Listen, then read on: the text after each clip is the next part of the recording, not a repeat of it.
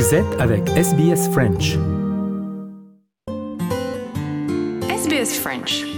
Mardi, jeudi, samedi et dimanche à 13h ou à tout moment en ligne. Ça fait 2-3 euh, jours que euh, le climat semble très agité euh, là où vous vous trouvez. Vous pouvez me décrire un petit peu ce que vous avez vu ces derniers jours? Oui, oui, bien sûr. Alors en fait, donc ça a commencé mercredi. Moi, je travaille entre le centre-ville et l'aéroport, en gros, pour faire simple. Et on a commencé à entendre des rumeurs de, de rassemblement auprès du Parlement. Et ensuite, donc, des, des premiers actes de pillage euh, d'abord dans Chinatown et puis ensuite euh, donc mercredi en début d'après-midi on a commencé à voir pas très loin de là où je travaille euh, une station de police brûlée et puis ensuite un, magasin un magasin chinois brûlé. Et donc là on a on a fermé et puis tous les tous les tous les business sont fermés et puis nos, nos sont rentrés chez eux. Et moi j'ai pas réussi à rentrer chez moi parce que j'habite de l'autre côté de la ville en fait. Au vous avez euh, c'est une grande route entre l'aéroport et le centre-ville, et puis vous avez un pont qui se trouve juste en face de Chinatown. Et en fait, quand on traverse la ville, on est obligé de passer par ce pont-là. Et comme les émeutiers étaient à Chinatown euh, et que la police avait plus ou moins sécurisé euh, le centre-ville, du coup, les, émeutiers se sont vraiment ils se rassemblent essentiellement euh, du côté de, Chinatown. Et donc, j'ai pas pu rentrer chez moi. J'ai été obligé de rester deux jours chez un ami. Euh, et puis j'ai réussi à rentrer chez moi ce matin. Euh, j'ai profité d'une accalmie, effectivement. Donc hier, de, chez mon ami qui est un peu sur les hauteurs, on a pu voir pas mal de bâtiments brûlés, effectivement.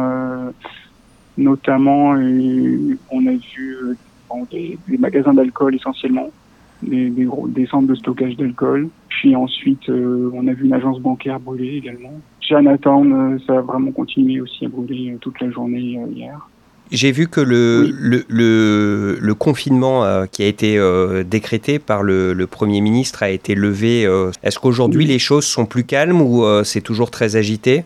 Comme j'ai réussi à passer ce matin euh, du bon côté de la ville, euh, moi je pense que c'est plus calme, mais euh, les, les, gens que je connais, enfin, il semble que ça reste quand même très agité. Je sais que la, la manufacture de tabac a été pillée cet après-midi, ce matin. Et, et, la maison du, du, Premier ministre qui se trouve près de l'aéroport, visiblement a été brûlée également. Donc non, je pense que ça continue. En fait, c'est juste que maintenant je suis moins au cœur des événements. D'accord. Euh, vous, du coup, vous vous sentez euh, comment euh, Je ne sais pas depuis combien de temps vous vous êtes installé aux îles Salomon, mais on sait que c'est un pays qui, par le passé, a déjà eu d'autres mouvements comme ça un peu violents venus de, de la rue. Est-ce que vous, personnellement, vous aviez déjà connu ça et est-ce que est-ce que vous êtes inquiet? Est-ce que vous réfléchissez à, à quitter temporairement le pays ou maintenant vous avez l'impression que ça va mieux? Pour l'instant, je sais pas trop. Euh, c'est la première fois que je vois ça au Salomon parce que ça fait que trois ans que, que j'y suis. Euh, mais quand je discute avec mes, mes, collègues expatriés, ils me disent tous que ça arrive régulièrement au îles Salomon, hein, puisqu'il y a eu des émeutes en 2006 à Chinatown déjà, et puis il y a eu des, violences interethniques entre 2000 et 2003.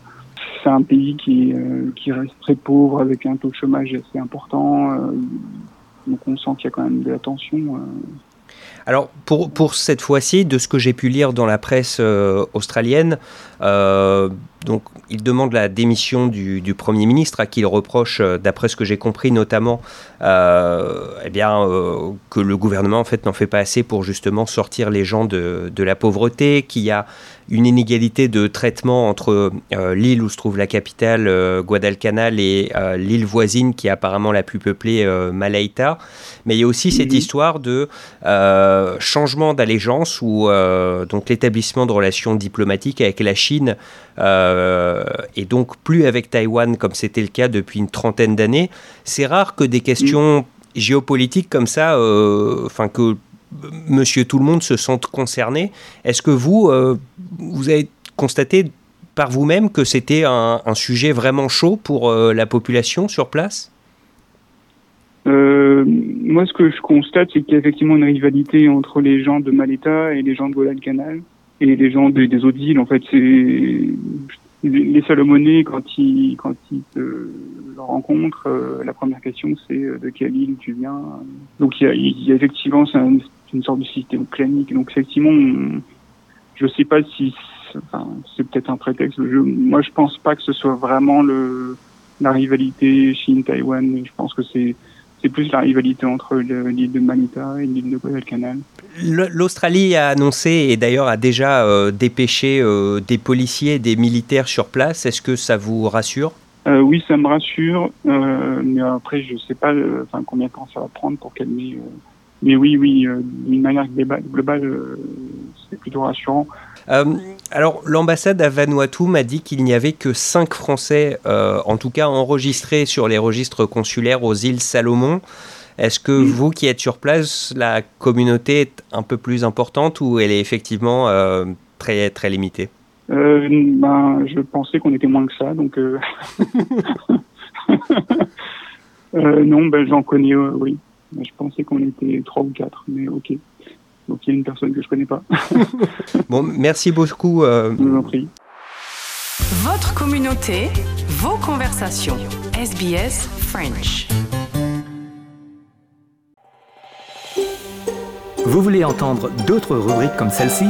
Écoutez-les sur Apple Podcasts, Google Podcasts, Spotify ou n'importe où où vous obtenez vos podcasts.